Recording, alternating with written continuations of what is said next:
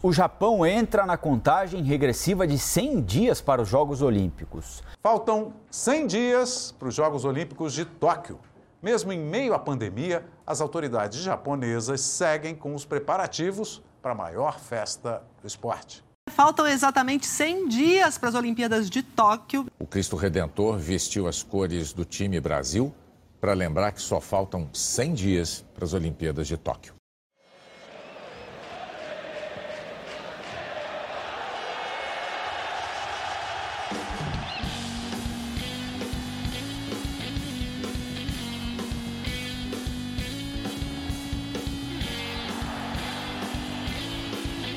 Fala ouvinte do Barba Cabelo e Bola, sou Rafael Rocha, estamos aqui de volta para mais um episódio.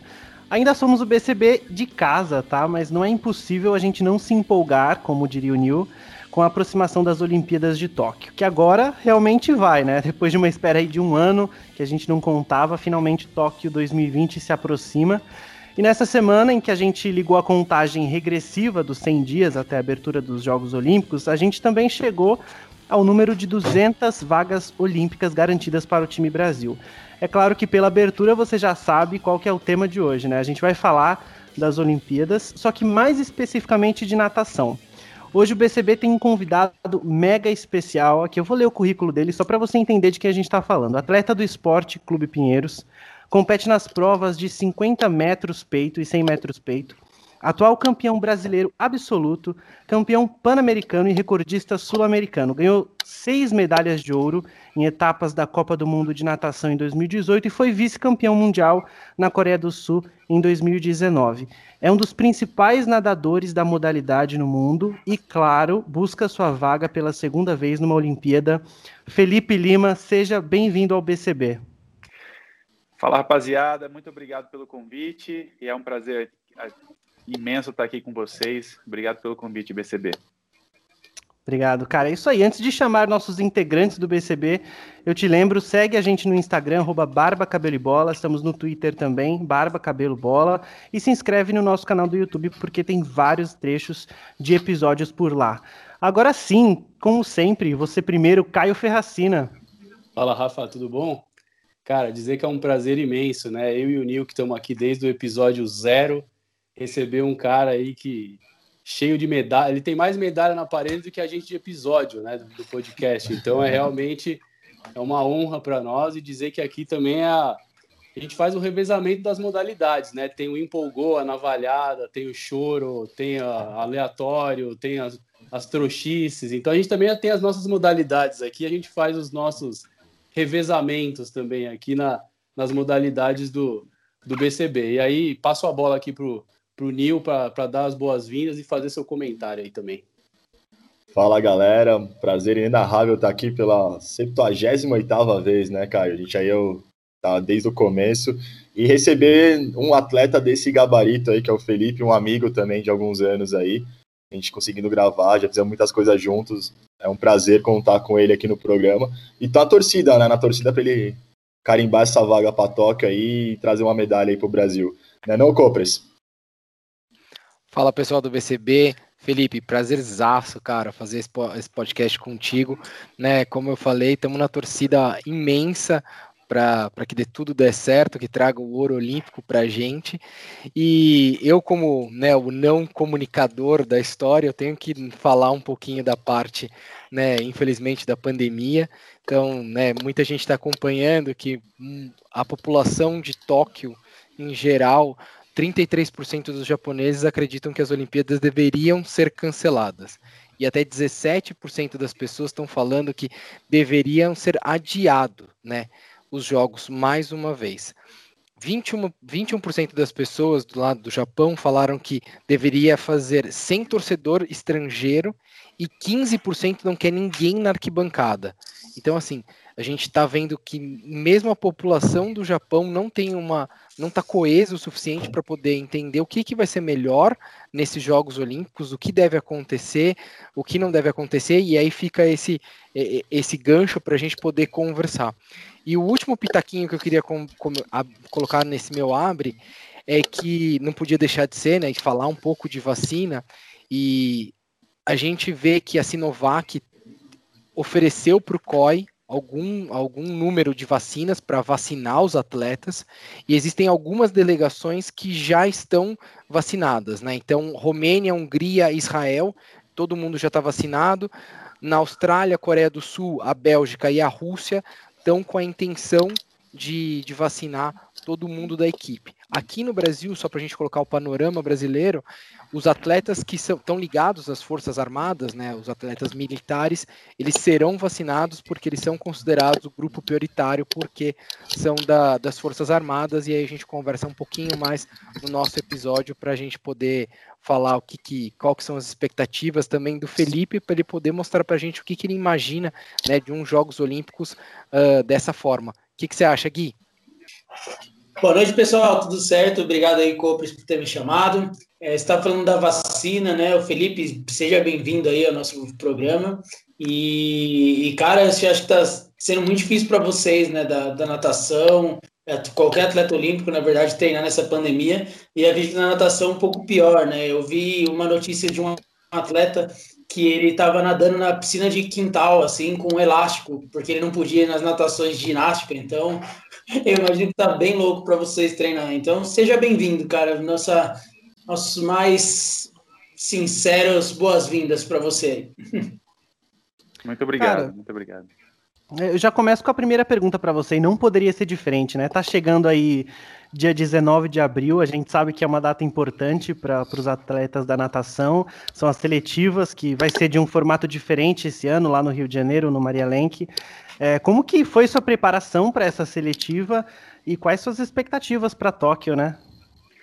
É, então, Rafa, é, falando no geral aí dessa pandemia toda, é uma situação bem diferente para a gente, né? É um novo normal que a gente tem que se adaptar hoje em dia. Uh, para os atletas não foi diferente.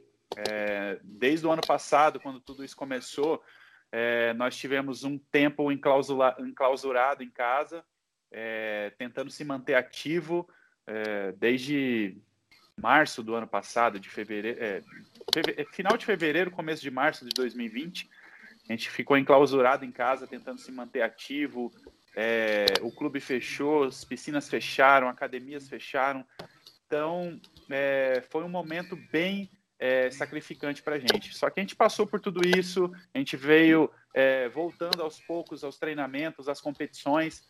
O ano passado teve a Liga Internacional de Natação, é, que foi a ISL no, é, no, formato de bolha, feito lá em Budapeste, onde a gente conseguiu competir é, um pouco é, e, e, tivemos excelentes resultados, assim, né? É, e essa preparação toda para Tóquio, eu, eu digo assim, não, não é uma preparação que começa é, começou semana passada ou mês passado. Eu acho que quando se encerra um ciclo olímpico, que foi lá em 2016, já se começa uma, toda uma outra preparação para o próximo ciclo olímpico, que é, que é a próxima, sempre a próxima Olimpíada. Então foram quatro anos e, e postergado para cinco anos, né, com, essa, com, a, com esse adiamento das Olimpíadas do ano passado para esse ano é, essa preparação para essa grande seletiva que vai começar na semana que vem, na segunda-feira. É, e eu espero que eu, eu, eu me encontro é, em excelente forma. É, eu, eu estando com 36 anos é, de idade hoje, eu sou um atleta muito experiente, muito veterano e busco a minha segunda vaga é, na seleção brasileira para estar tá, disputando essa prova dos 100 metros peito. E a seletiva vai ser, como você disse, vai ser uma seletiva diferente é, esse ano para a gente é uma seletiva única. E dessa seletiva única, você tem que se classificar nas eliminatórias para a final.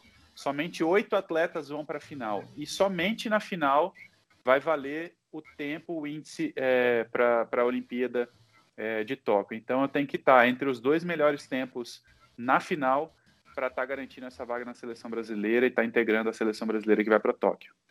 Nossa, Caramba, é, é, é, é tenso, hein? É um elemento psicológico também, né, cara? Porque às vezes você pode estar na melhor forma e às vezes é uma questão mínima, né? Assim, então é. Eu imagino que tem uma questão psicológica também por trás, saber que uma preparação às vezes é uma questão de um final de semana decide tudo, assim, né, cara? Bacana. Pô, é, é mais um motivo para a gente admirar o atleta brasileiro, né, cara? Tá, já não basta todos os desafios que eles passam, ainda a gente tem por, por, circunstâncias da, do, do, mundo, né? O cara tem que enfrentar uma seletiva completamente atípica, assim, né? Exatamente. É, vamos dizer Bacana, assim que é aquele, vamos dizer assim que é aquele sniper que tem a última bala ali. Então tá Precisa acertar, né? Precisa acertar. Então tem que ser ali na hora para fazer que. Mas assim, eu estou preparado, estou confiante e vai dar tudo certo. Vai, vai sim. Total. E a experiência conta, viu o que você falou, né? Nessa hora a experiência conta a favor, né? Felipe, deixa eu aproveitar o gancho. Eu vou fazer uma pergunta que a gente planejou e uma outra que eu sempre tive curiosidade, tá? É, então, assim, Queria saber que, qual, qual, que você acha, primeiro, né? Quais são os seus, os seus, seus principais adversários na seletiva e depois, né, como a gente né, já está imaginando que já está acreditando que você vai estar tá lá, quais são os seus adversários em Tóquio, né? Quem que você acha que vai estar tá concorrendo contigo? E aí vem uma pergunta pessoal minha. Eu sempre achei que as seletivas no Brasil elas são muito fortes do fato de você ter que cravar um tempo e ela ser um pouco diferente do que eu vejo de outros países. Eu, eu, te, é, é, verdade isso que eu vejo? A, a, seletiva no Brasil ela é mais difícil do que outros países ou é só uma impressão? Porque, por exemplo, eu, eu acho que nos Estados Unidos a seletiva não é tão difícil quanto é aqui, porque você tem que cravar um tempo, porque do, do que eu acompanhei nos Estados Unidos, às vezes, se você ganha uma determinada prova, você está dentro, independente do tempo. Aí queria que uhum. você contasse um pouquinho a tua experiência disso. Então, é, começando pelos adversários. É, aqui no Brasil temos excelentes nadadores, principalmente na prova de, do, dos 100 metros peito. É a prova mais disputada é, em seletivas olímpicas desde 2008. Então, 2008 Uau. veio na a seletiva, foi a, a, a, principal prova, a prova mais forte, onde tiveram quatro atletas com índice abaixo do índice, né? Oh. E, somente, e somente dois atletas vão é, para a prova, né? É, em 2012 tiveram cinco, em 2016 cinco também. E, e esse ano a gente entra a gente entra também com quatro nadadores é, abaixo do índice, do tempo estipulado como índice, e tendo, mas também tendo um nadador que já nadou há dois anos atrás, mas a gente conta é, somente de um ano para cá.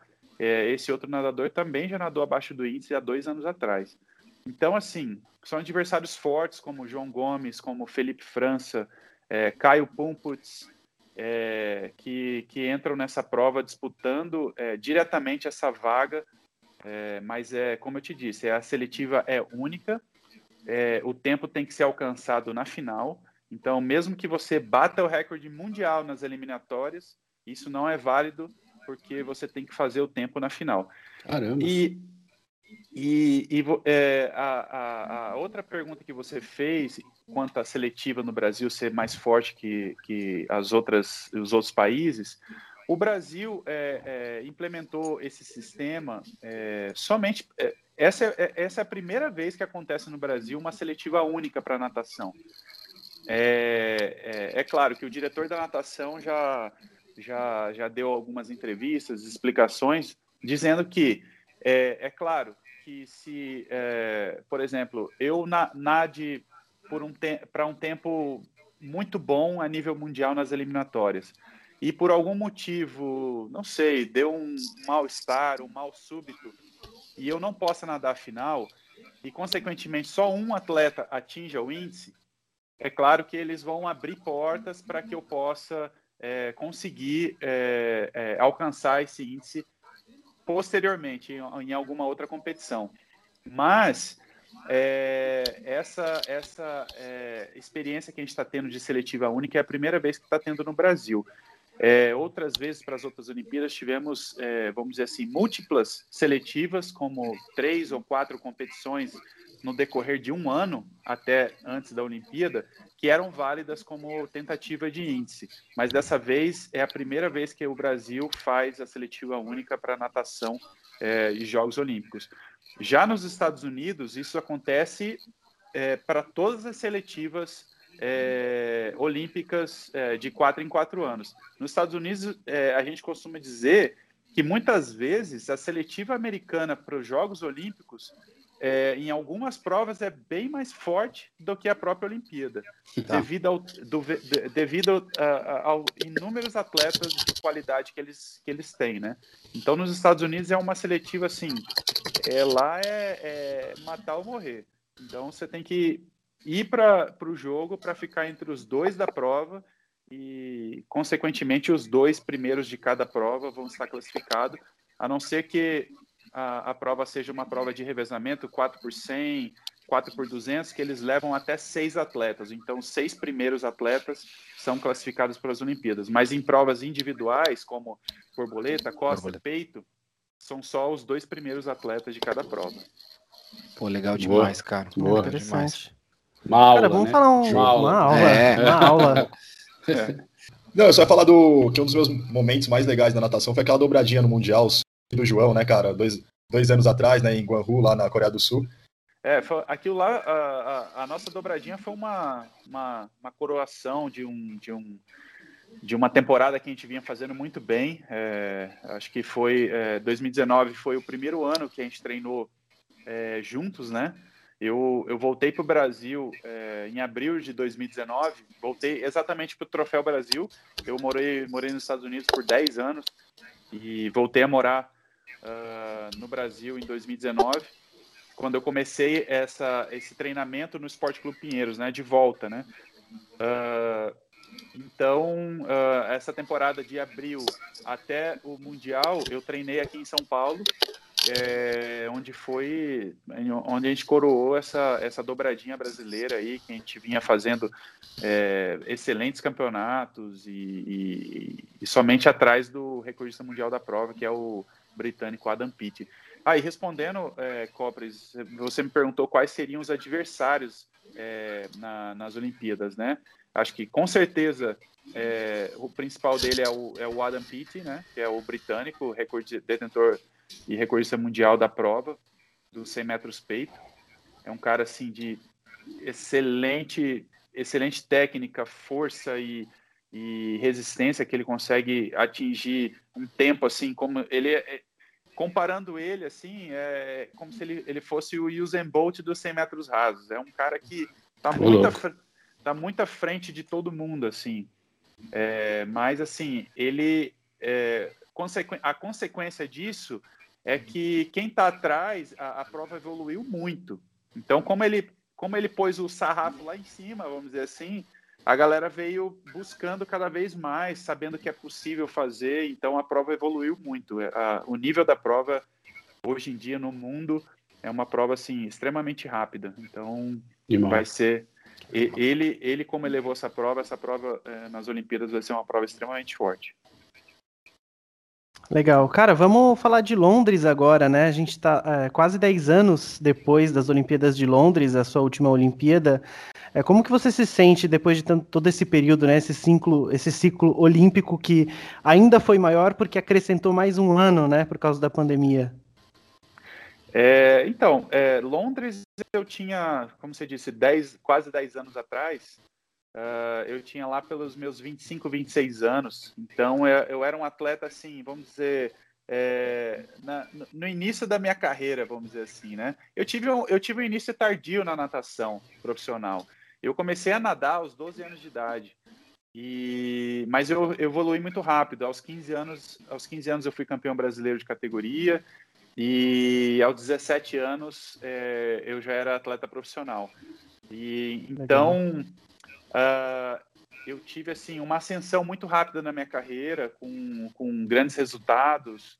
É, é, então, é, mas assim, eu digo que em Londres ainda eu tinha pouca experiência, é, pouca evolução do que eu tenho hoje, né? Uhum. Hoje, eu tenho, hoje eu tenho 36 anos, é, já participei de quatro Jogos Pan-Americanos na minha carreira, é, é, são, são, são, são muitas competições importantes assim que, que fizeram parte é, da, da minha evolução e eu acho que eu trago isso como, como é, é, uma experiência magnífica para que eu possa é, desenvolver ainda mais a, a, a, minha natação nessas, nessas próximas competições que virão.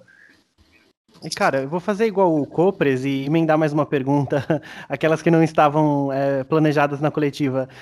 É, aquele momento curiosidade, assim, o que, que tem alguma curiosidade legal que dê para você contar dessa, dessa Olimpíada de Londres? Algum momento que você. Bom, você falou que já tinha competido, mas você era sua primeira Olimpíada, você era um atleta mais jovem.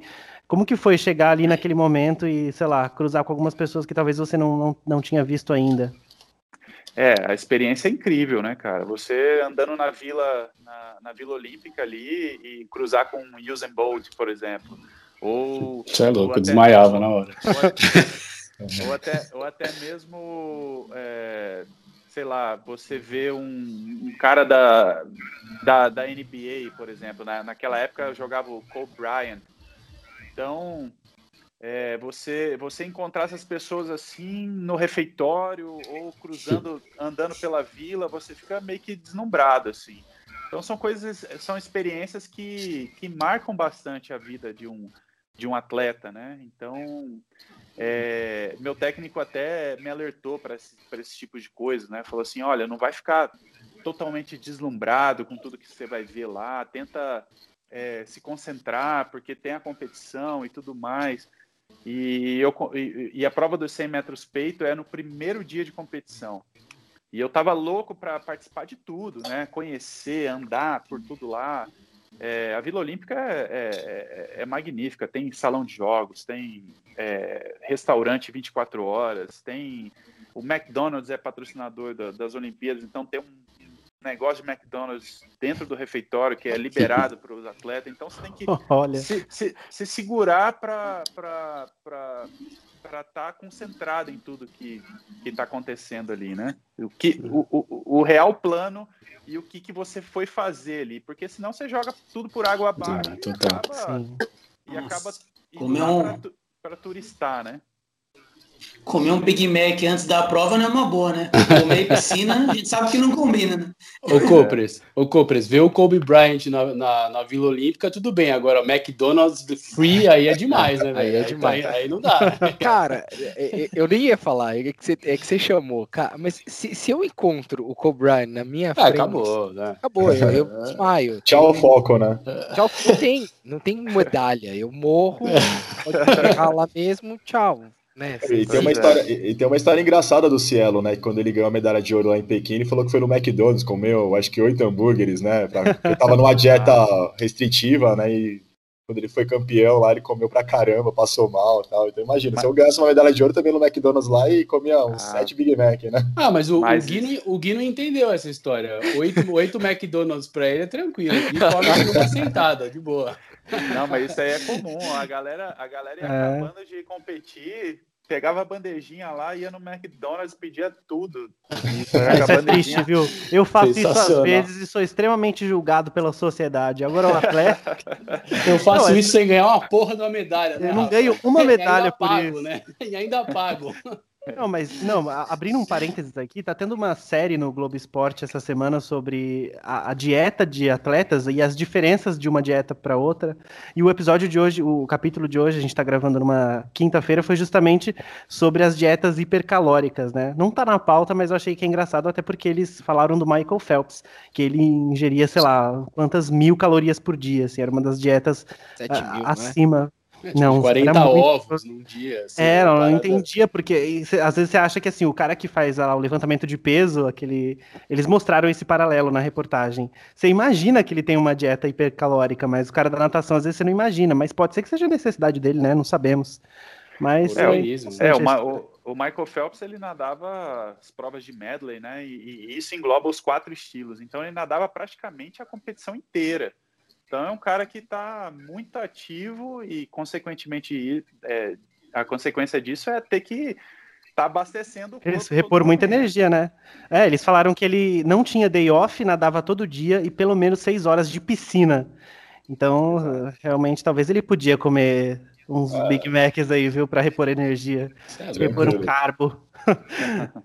Eu, aí, quando, eu... Na, eu, quando nadava, cara, só a última pitadinha aí, histórica, né, como dirou o final da Valone, quando eu nadava, tinha uma padaria do lado da, do treino, né? Então eu nadava lá duas horas, depois ia comer dez pãezinhos, assim, né? Por isso que, que o, o famoso shape aí, Buda, né? Então.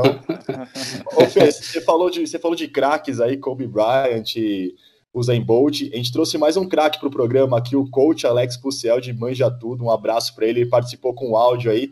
Vamos ouvir aí e depois você dá os seus pitaquinhos aí, o que, que você acha do, do, do coach, que é teu amigo também, né? Seletiva Olímpica da Natação Brasileira 2020 vai ser diferente. Como tem sido diferente as seletivas ao redor do mundo? Como está diferente a vida para todo mundo se adaptando nessa pandemia? Natação não é um mundo à parte, não há como sair dessa situação que todos estamos aí nos adaptando. Assim, fica difícil, mas realmente muito difícil fazer qualquer previsão, projeção, qualquer coisa que realmente se aproxime do que realmente vai acontecer a partir do dia 19 de abril na piscina do Maria no Rio de Janeiro. Mesmo assim, eu estou confiante. Eu acho que nós vamos apurar nossa melhor seleção e mais, eu ainda acho que nós vamos bater um recorde. Eu acho que o Brasil vai conseguir apurar aquela que será a sua maior delegação de natação olímpica já enviada para a Olimpíada feita fora do Brasil. Eu não acho que a gente vai bater os 33 nadadores que nós conseguimos reunir para os Jogos Olímpicos do Rio 2016. Mas eu acho que a gente supera os 24 que enviamos para que é o nosso recorde de Olimpíada feita fora do Brasil para Beijing 2008. E olha, aí com o Felipe Lima, aqui na minha previsão, eu acho que ele está dentro dessa seleção. Acho mesmo. Vive uma das melhores fases e acredito que vem aí um nadador de peito ou talvez até dois na casa dos 58 segundos. Vamos todos torcer para formar aquela que será a melhor seleção do Brasil a partir do dia 19 de abril. Um abraço.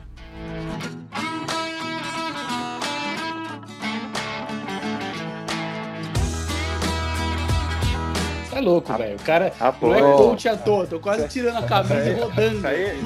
Se eu não contar que eu não quase, quase, quase um momento chora copres aqui, não, ó. Chora, você é louco, velho. Tá de brincadeira. É, ele é Pô, coach mesmo, né, velho? Você tá de Pô, brincadeira.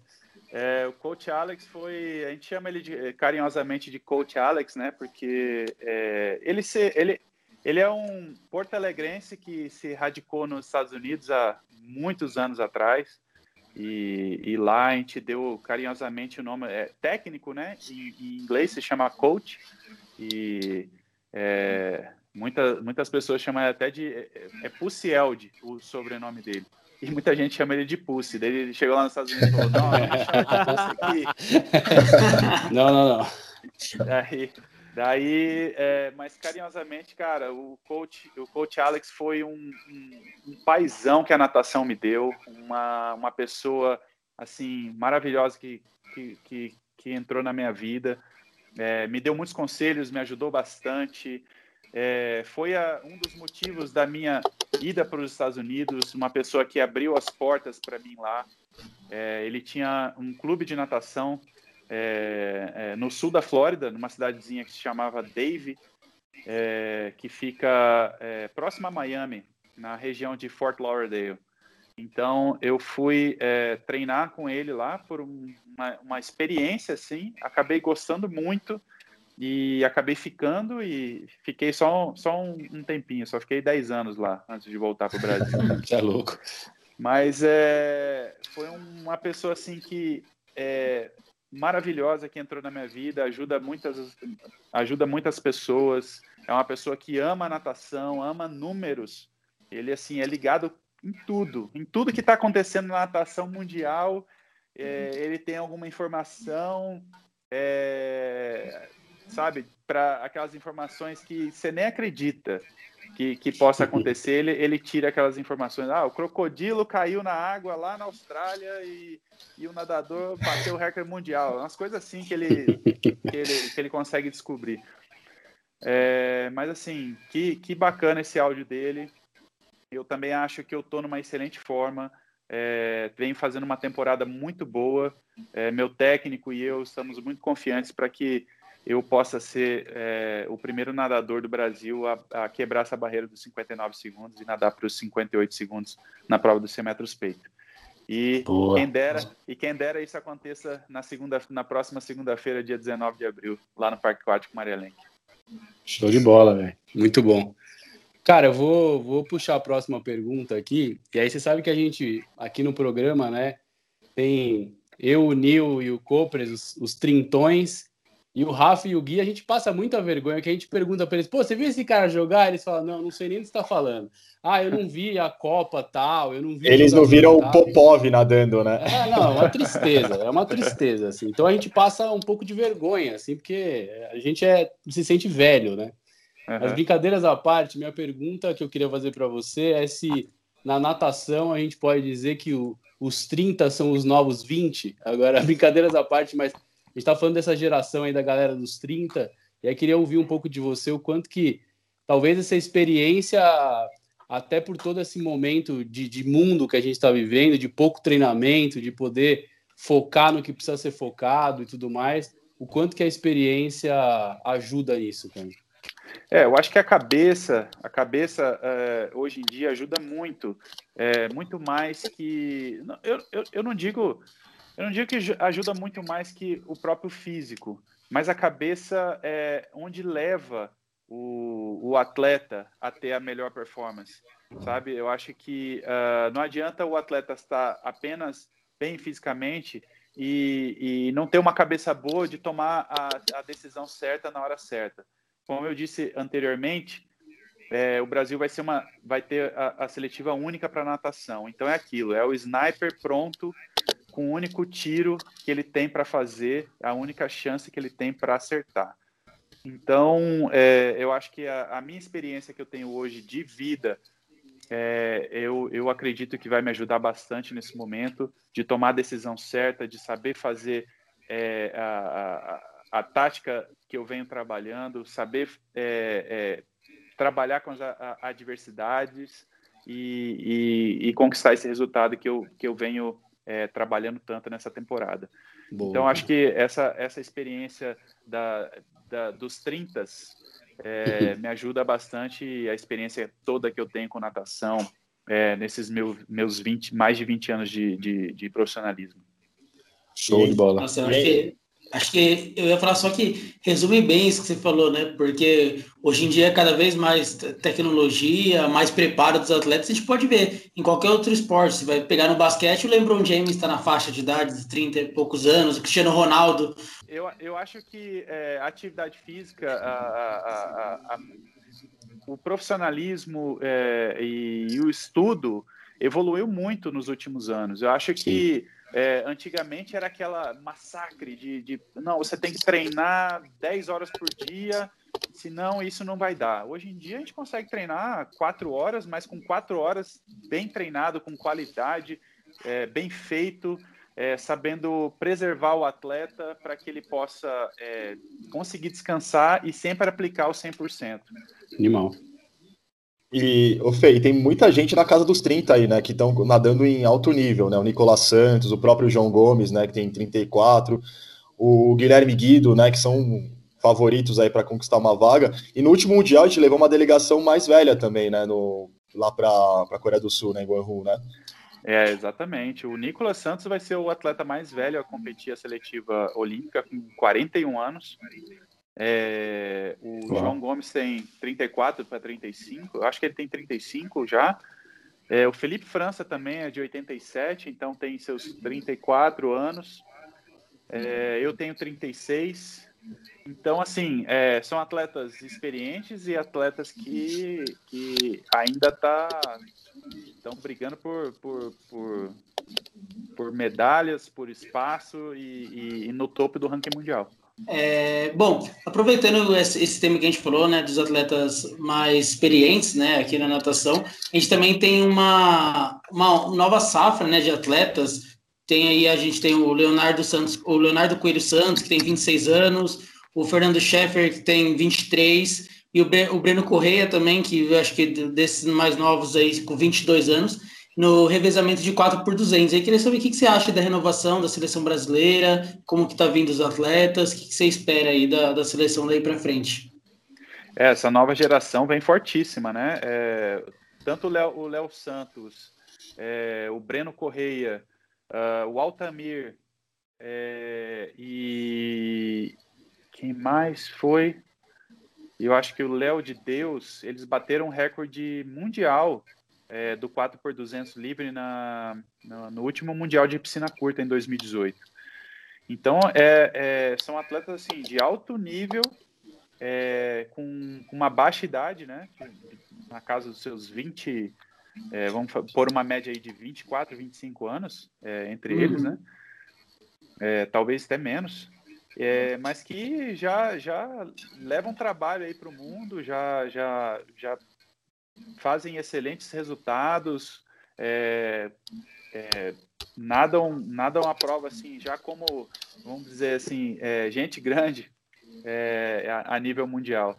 Então são atletas assim que prometem vir ainda mais com mais força é, para ajudar o Brasil nessa nova geração, né? Porque é, vamos dizer assim, eu, o João, o Felipe França, o Nicolas Santos, daqui a pouco a gente está encerrando, pendurando a nossa sunguinha é, para essa geração, para essa geração nova vir aí suprir é, a natação brasileira e a natação mundial. Então, acho que é, a gente é grande, grande incentivador para eles também. É, são atletas assim que na seleção é, brasileira eles ficam um pouco acanhados assim, mas a gente põe uma pilha, uma certa pilha neles, põe uma é, é, dá uma inspiração ainda mais para que eles possam é, voar com as próprias asas e cons conseguir conquistar é, grandes resultados como a gente. Pô, legal demais, Felipe. E, e aproveitando que a gente estava conversando, eu queria, queria te perguntar como que estão, né, como foram os treinos no, no Pinheiros, como você se adaptou né, à, à saída dos Estados Unidos e treinar no Pinheiros, e também como você está avaliando os outros atletas e outras modalidades que, que a gente tem perspectiva de medalha em Tóquio? Você vai acompanhar algum específico? Como é que você está, como é que você tá vendo isso do, do time Brasil? É, em, 2000, ah, em 2019, eu tomei uma grande decisão é, de voltar para o Brasil. Né? É, eu estava, é, vamos dizer assim, encerrando um, um, ciclo de treinamento nos Estados Unidos. Eu treinava, é, nesse ano de 2019, eu estava treinando na Virgínia, é, numa cidadezinha bem pequenininha que se chamava Blacksburg, é, com um técnico bem renomado que se chama Sérgio Lopes. Ele foi medalhista de é, olímpico na prova dos 200 metros peito em, em Barcelona, 92. É, e, e, é um técnico assim que eu gostava bastante, só que eu estava é, decidido a voltar porque eu tinha, eu tinha me casado em 2018 é, aqui no Brasil é, com uma brasileira, né? Casou no uma... dia do meu aniversário, inclusive, hein? Ah, é? É, você não sabia dessa? Não, não sabia. Dia 12 Pô, do 5. 12 do 5, cara. Meu aniversário você casou. Legal, legal. Oh, e... e aí eu tava. Aleatório, né? Roubando minha, minha, meu quadro. Mil aleatório. Mil aleatório. E aí, e aí eu tinha é, decidido, né? Nós tínhamos decidido, decidido que eu voltaria para o Brasil assim que eu tirasse a minha cidadania.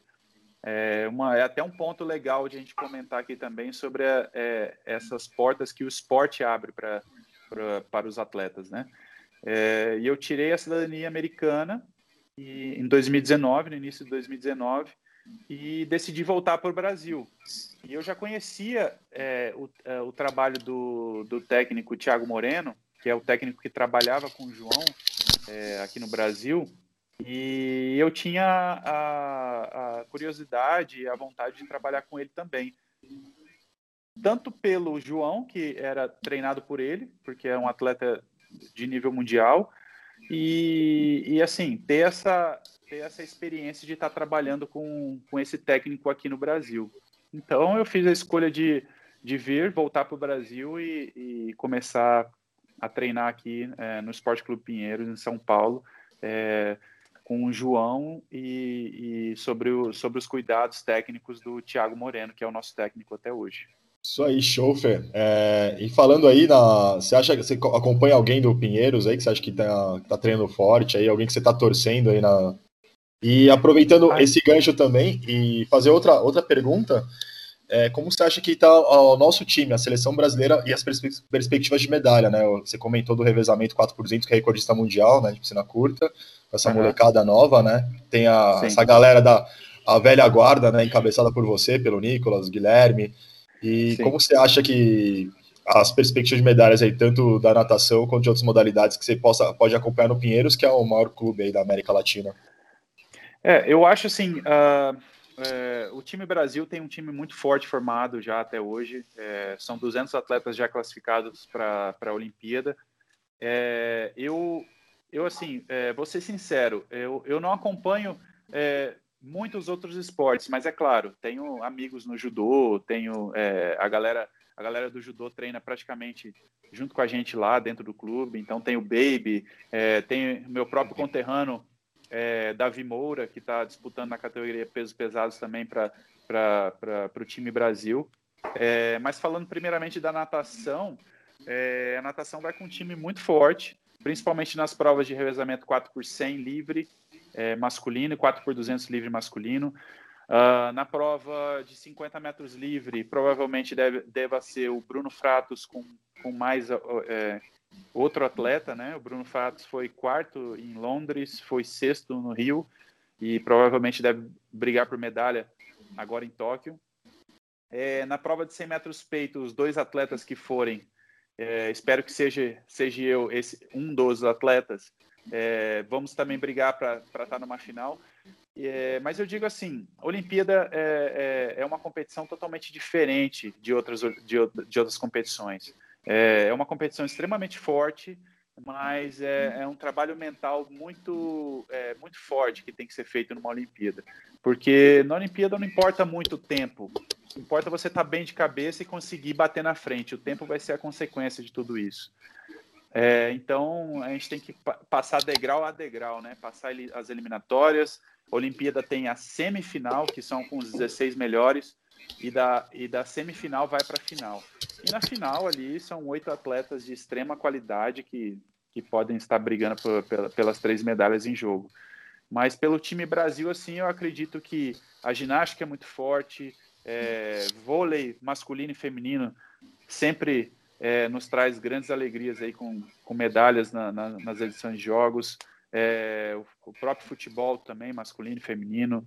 É, o judô também é, é um esporte que é, sempre sempre está brigando por medalhas. E a natação, com certeza, é, eu acho que vai ter uma delegação muito forte esse ano para estar tá disputando medalhas na, nas Olimpíadas.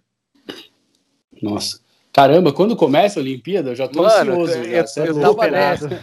Eu já tava assim, caramba, velho, Dia tenho 23, que pegar férias. 23 de julho. Nossa senhora, já. Você vai me fazer acordar de madrugada para te ver, hein, Fê? Pelo amor de Deus. Esse horário de Tóquio não vai ajudar vai. a gente, né? Não, a, a, as finais, as finais lá em Tóquio vão ser de, pela manhã, então aqui no oh. Brasil ainda vai ser à noite. Nossa, maravilha. Aí, coisa linda. Aí é bom. Vamos acompanhar, vamos acompanhar com o BCB daqui, né? A gente vai fazer ainda muitos episódios ao longo dessa, dessas Olimpíadas e vai ter muito conteúdo no Instagram também. Então a gente vai noticiar, espero com muita fé, noticiar a sua medalha, hein? Em Tóquio. Entrevista diretamente de Tóquio, e a gente vai promover essa é. porra. É. Beleza. Fazer um takeover lá. Gente, a gente vai encerrando por aqui, então. É, esse episódio foi bom demais, espero que você tenha gostado. É, Felipe, muito obrigado por topar falar com a gente é, aqui do BCB. Muita sorte lá no, no Maria Lenk, agora semana que vem. E sorte também em Tóquio, né? Vai dar tudo certo. Esperamos frutos aí desse, desse seu esforço, desse, desse período todo. Valeu, valeu galera do BCB, valeu é, especial aí Rafa, Copres, Caio, Gui e Nil pela, pelo convite. E, e, espero bater, bater uma, uma bolinha com vocês aí, um bate-papo aí é, da, daqui a pouco, mais para frente, com tudo resolvido, com essa vaga garantida, é, rumo a Tóquio e depois da Olimpíada também, a gente está junto para a gente bater mais o um papinho. Obrigado. Com certeza. Valeu. Com certeza. Valeu, Felipe. Obrigado. Valeu, brigadão. Valeu, gente. Valeu. Tchau, tchau.